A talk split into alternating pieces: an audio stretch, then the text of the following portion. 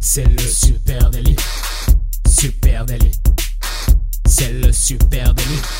Toute l'actu social média servie sur un podcast. Salut à toutes et à tous, je suis Thibaut Tourvieille de La Broue et vous écoutez le Super Daily. Le Super Daily, c'est le podcast quotidien qui décrypte avec vous l'actualité des médias sociaux. Ce matin, on parle de l'euro et pour m'accompagner, je suis avec mon footix préféré. Ton numéro 10 Mon numéro 10, Adjan Chelil. Eh oui, on parle de l'euro et ça me fait plaisir, ça arrive. Bah, c'est une fois tous les deux ans, hein, un épisode pour la Coupe du Monde, un épisode pour l'euro, donc je peux vous dire que je suis à l'affût à chaque fois que, que ça arrive. Je suis là, Thibaut, Thibaut, Thibaut. Euh, là, il faut qu'on fasse un épisode sur l'euro, c'est obligatoire. Ouais, le 15 juin, ce sera le début de l'Euro de foot, un grand spectacle, un événement euh, populaire majeur, et puis aussi une grosse baston, baston sur le terrain avec trois attaquants français qui vont se tirer la bourre. Ça va être la saga de ce début d'été. Eh oui. Et puis aussi baston sur les réseaux sociaux, puisque cet euro, c'est évidemment un temps fort énorme pour trois marques médias monumentales, Griezmann, Benzema et Mbappé. Ce matin, justement, on va décrypter les stratégies social media de ces trois marques. Ouais, et puis si vous êtes euh, un petit peu loin, euh, un petit peu loin du foot, que pour vous c'est pas forcément votre tasse de thé, ce que- ce qu'on peut comprendre aussi, je vous fais quand même un petit rappel euh, en chiffres du dernier Euro 2016 qui s'était déroulé en France, avec deux trois chiffres qui sont assez parlants. Sur Facebook, c'était 195 millions d'utilisateurs responsables de 950 millions d'interactions autour de l'Euro 2016. Donc c'est des chiffres qui sont hallucinants. La finale de la compétition France-Portugal avait à elle seule généré 146 millions d'interactions et de, qui venaient pardon, de 45 millions d'utilisateurs sur Facebook, donc euh, toujours aussi énorme. Et puis sur Twitter, cette finale avait provoqué 14,2 millions de tweets postés.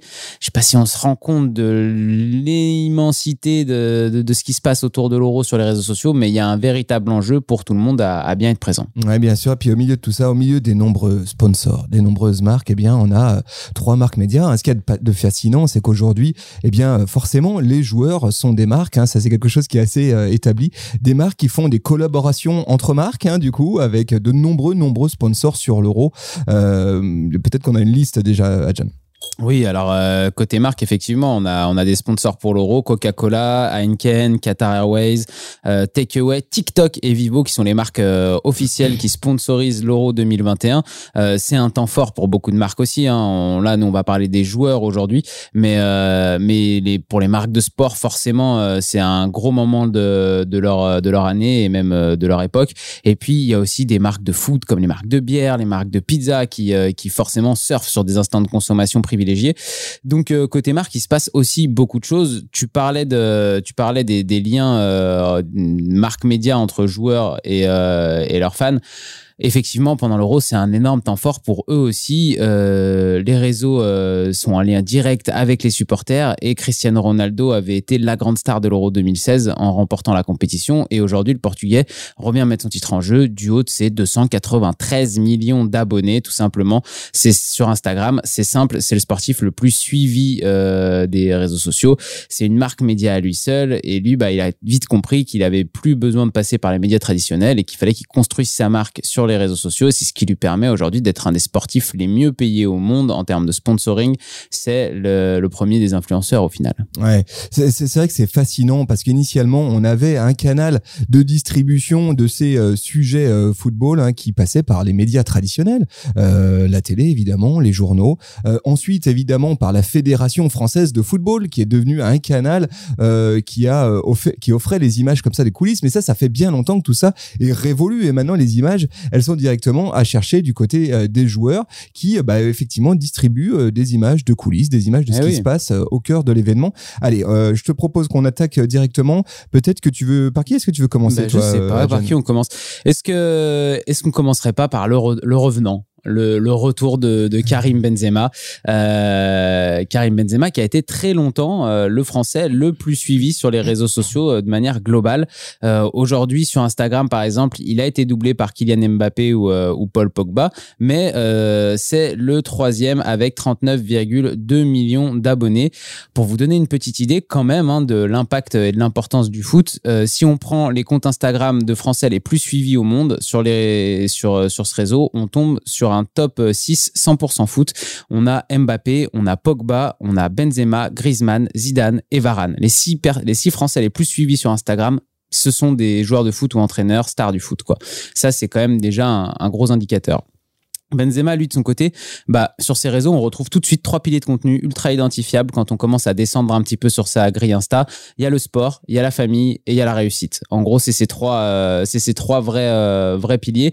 Et, euh, et en fait, on alterne entre du contenu foot, du contenu où il est en salle, où il fait du sport, un des photos avec ses enfants, et puis des photos un peu plus lifestyle, mode, mais forcément dans le luxe, quoi. Donc, donc ça, ça. Ouais, bah, c'est le style Benz, eh hein. C'est pas, c'est pas non plus, c'est pas non plus la petite famille, la petite non. Non, c'est.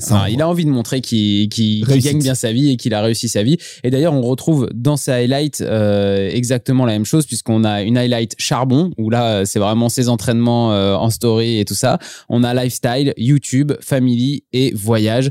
Euh, pour moi, Benzema, ce qui est intéressant dans sa communication, c'est que c'est une personnalité, on verra par rapport à Griezmann ou, ou Mbappé, qui est beaucoup plus clivante, qui a une histoire particulière avec euh, avec l'équipe de France et qui du coup a très vite compris aussi que les réseaux sociaux ça allait être son canal principal de communication et celui qui allait pouvoir l'aider à se développer euh, en, en, comme une marque alors que d'autres peuvent avoir comme tu disais tout à l'heure l'appui de la FFF, l'appui de l'équipe de France qui va te mettre en avant etc. Lui Benzema ça fait 10 ans qu'il joue à Madrid en dehors de la France. Donc maintenant qu'il jouait plus en équipe de France depuis 5 ans en France on parlait plus de lui. On, on il était plus mis en avant il avait bien compris que ses réseaux sociaux c'était vraiment sa force. Et là où lui il est euh, il est fort aussi, c'est qu'il est multiplateforme puisqu'on retrouve sur Facebook 37 millions d'abonnés qui sont euh, abonnés à Instagram, c'est assez énorme. Euh, on retrouve le même genre de contenu que sur Instagram, mais avec un peu moins de, de récurrence, je pense pour plaire un peu plus à l'algorithme. Tout ça est assez réfléchi. Et puis euh, là où tu comprends que Karim Benzema c'est un média à part entière, c'est quand tu vas voir sa chaîne YouTube, parce qu'il a aussi une chaîne YouTube avec euh, quand même 350 000 abonnés sur sa chaîne YouTube. Il a créé dessus une web série qui le met en scène dans sa vie un peu de tous les jours. Euh, il y a 11 épisodes qui sont sortis. On retrouve euh, certains d'entre eux. Il y, a plus d'un million de vues euh, sur une web série qui parle de Benzema dans sa vie de tous les jours, autoproduit. Donc il a une boîte de produits, enfin il paye une boîte de production pour lui produire sa web série. C'est ultra bien produit. Les images sont super belles. Ça raconte tout le temps une histoire, etc. Le mec se paye même le luxe d'avoir une FAQ au milieu de ou comme un vrai YouTuber, tu vois. Il a une, une épisode 6, je crois, c'est une FAQ où il répond à des à des questions qui lui sont posées sur Twitter. Et puis voilà, il y a Twitter aussi, c'est 12 millions d'abonnés. Euh, donc Benzema, il est multiplateforme, c'est Instagram, c'est Facebook, Twitter, c'est une chaîne YouTube avec une web série.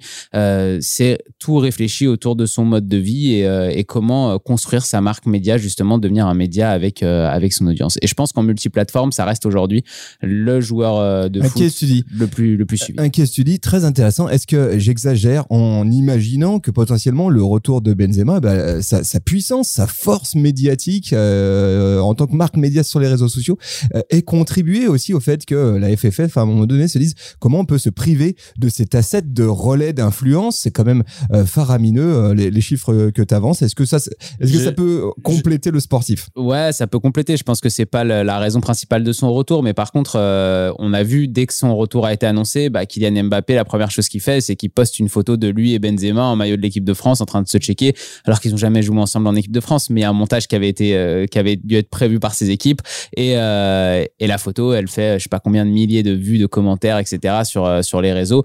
C'est euh, c'est c'est des comme tu disais, ça devient un partenariat de marque. D'un coup, c'est euh, un poste entre Benzema et Mbappé.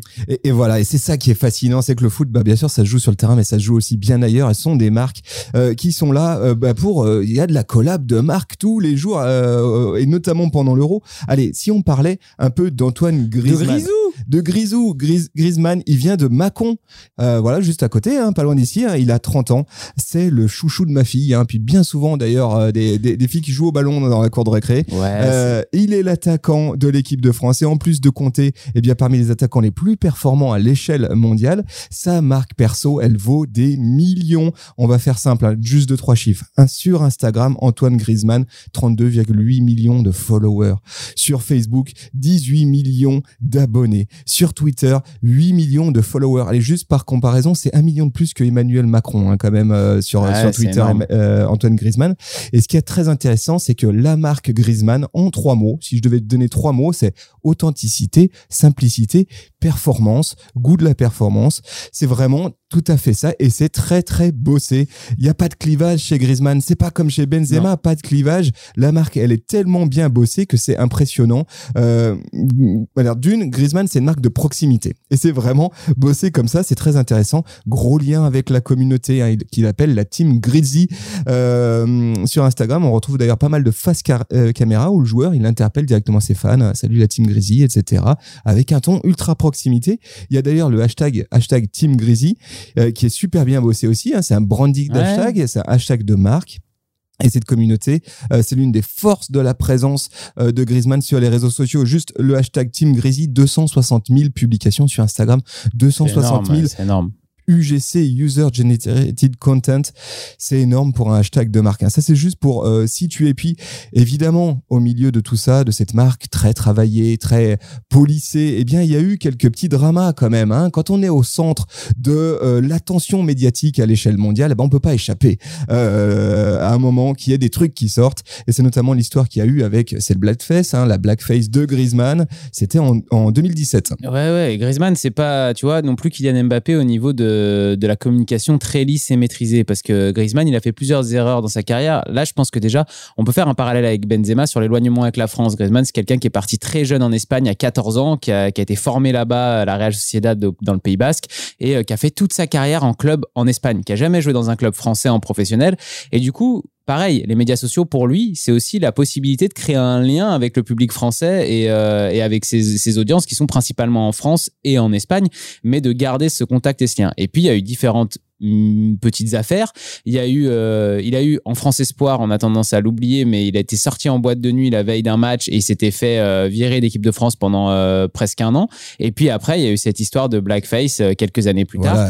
Pour, pour resituer Blackface, il s'était déguisé en Harlem Globetrotters. On sait que c'est un grand fan de basket. Voilà. Et puis, ça avait fait évidemment un bad buzz. Là-dessus, réponse de marque. Hein, parce que c'est une Ah réponse oui, de c'est marque. là où Comment- il est fort, c'est que la communication, elle est maîtrisée la, communication est vraiment maîtrisée. Il a déclaré bah, Je suis un grand fan de basket et des Harlem Globetrotters. C'était un hommage, rien de plus. Je peux comprendre que ça ait pu offenser ou choquer. J'ai tout de suite demandé pardon. Certains ont rigolé, d'autres n'ont pas apprécié. Je me suis excusé. Voilà. Euh, c'est une déclaration de marque, franchement. C'est une leçon. Hein. Les marques qui sont embourbées dans des trucs, c'est bien Ah, fait, c'est carré. Je m'excuse et en même temps, on va pas en faire un drama. Euh, bien dit. Et puis, euh, ça, c'est la marque Griezmann, mais c'est une marque aussi qui a engagé la marque Griezmann. Et ça, c'est ce qu'ils ont peut-être corrigé. C'était que euh, initialement, c'était une marque, oui, positionnement, authenticité, euh, fun proximité et puis pas trop d'engagement sauf que les marques engagées bah ça compte aussi hein. Euh, et puis peut-être pour effacer euh, les euh, précédents petits dramas et notamment l'histoire de la blackface la marque elle s'est engagée sur d'autres sujets notamment le mouvement Black Lives Matter tiens en novembre 2020, Griezmann est monté au créneau là-dessus, a même fait des faces caméra dans lesquelles il interpellait publiquement le ministère de, le ministère de l'Intérieur, notamment Gérard Darmanin à l'époque, sur le sujet des violences policières en France. Et puis, toujours en 2020, soutien à la population ouïghour en Chine avec la rupture de son contrat publicitaire avec la marque Huawei. Hu- Huawei. Huawei. Huawei. Euh, et ça aussi, c'est très intéressant. C'est comment une marque, comment une collab de marque, comment une marque, elle peut s'ajuster, euh, ajuster son positionnement en cours de route. Exact. Évidemment, Griezmann, il gère pas ça tout seul. Il est accompagné par une agence de communication, comme tous les joueurs. hein.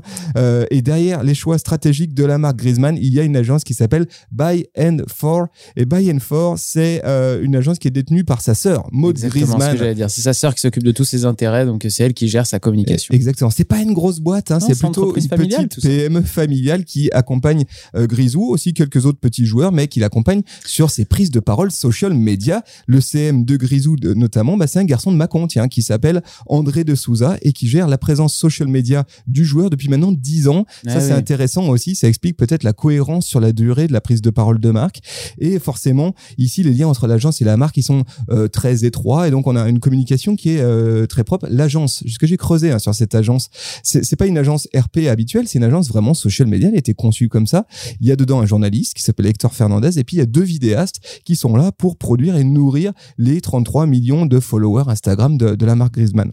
Ouais, c'était un moyen en fait pour Antoine Griezmann il y a 10 ans de, de faire venir sa famille avec lui et de pouvoir. euh, il est très proche de sa sœur dans la vie et du coup ça a été un moyen pour lui d'avoir sa sœur à ses côtés euh, durant sa carrière et du coup effectivement c'est sa sœur qui gère ses intérêts, qui euh, s'occupe de sa communication, qui chapeaute tout ça. Euh, on se souvient pendant la Coupe du Monde 2018, autre peut-être petite erreur de com en tout cas qui avait fait un petit peu parler, c'est que il, est, il jouait à l'Atlético Madrid, il devait partir euh, à Barcelone, c'était la période des transferts, il y a beaucoup de rumeurs. Et il avait fait une espèce de micro-série où euh, une longue vidéo d'une heure où il racontait euh, où tu suivais toute sa réflexion dans son choix etc pour que finalement il annonce qu'il reste à l'Atlético Madrid. Et ça avait fait beaucoup parler en Espagne et en France en mode mais pourquoi fait-il une vidéo d'une heure pour nous raconter qu'il reste au même endroit on le voit se questionner sur son avenir etc ça ça avait été un peu de mauvais goût. Et euh, je crois que c'était même financé. Cette euh, ce film il était produit par la boîte de prod d'un joueur de Barcelone qui s'appelle Gérard Piqué c'est pour te dire à quel point le, les accointances étaient euh, étranges. Et juste pour finir sur, sur Griezmann, son compte Instagram parle évidemment de foot, mais il parle surtout beaucoup de son sponsor Puma. Puma, hein. Euh, c'est simple, un post sur cinq met en avant son sponsor Puma. Je suis remonté d'une année, un post sur cinq, c'est aussi simple que ça. Euh, on parle d'un contrat annuel de sponsoring de 3 millions d'euros par an. Hein. Euh, alors oui, forcément, faut jouer un petit peu le jeu, faut mettre en avant la marque au Puma. Et puis, allez, juste un petit dernier détail, et c'est là où tu vois que la marque média Griezmann, elle a velléité à s'étendre, c'est qu'il il a lancé avec son frangin une team e-sport, ça s'appelle Greasy e-sport. J'ai découvert ça ce matin.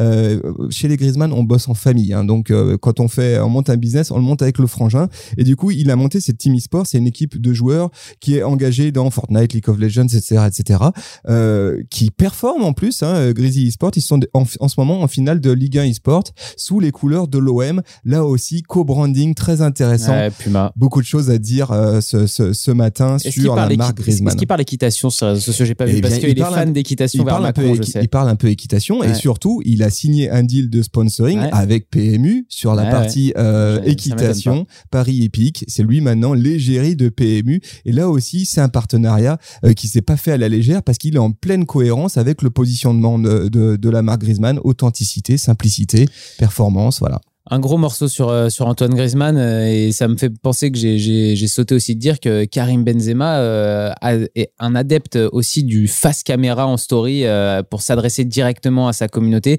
Et il avait notamment fait des lives pendant le, premier confinement qui atteignait plus d'un million de spectateurs en direct dans ses lives Instagram. C'était monstrueux avait plus de monde sur les lives Instagram le soir de Benzema que sur TF1 ou, France 2 c'était assez fou.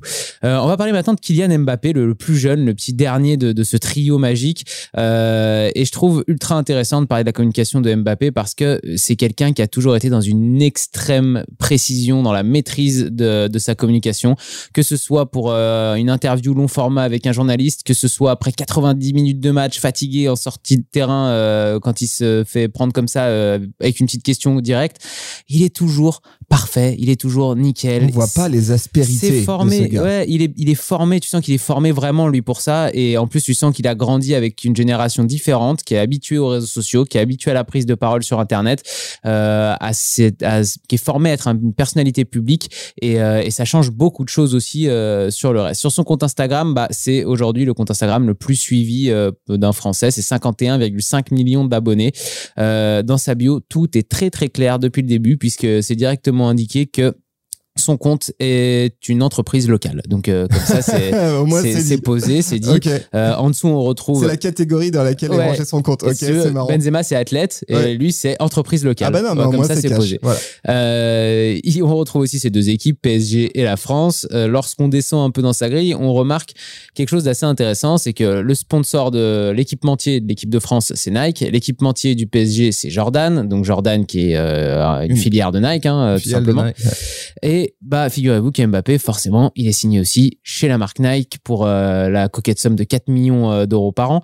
Et en fait, ce qui est assez intéressant, c'est que quand on descend dans sa grille, on voit pas directement au premier, euh, comme ça, au premier coup d'œil, des gros postes pub Nike Mbappé. Mais par contre, dans quasiment tous ces postes, on voit discrètement que sur le survêt, il y a un petit signe Nike, que derrière lui, il y a une casquette Nike ou Jordan ou etc. Et en fait, bah, c'est pas si compliqué parce qu'il est habillé toute la journée en déjà dans ses tenues euh, de, club ou d'équipe de France, donc euh, il représente les marques en permanence.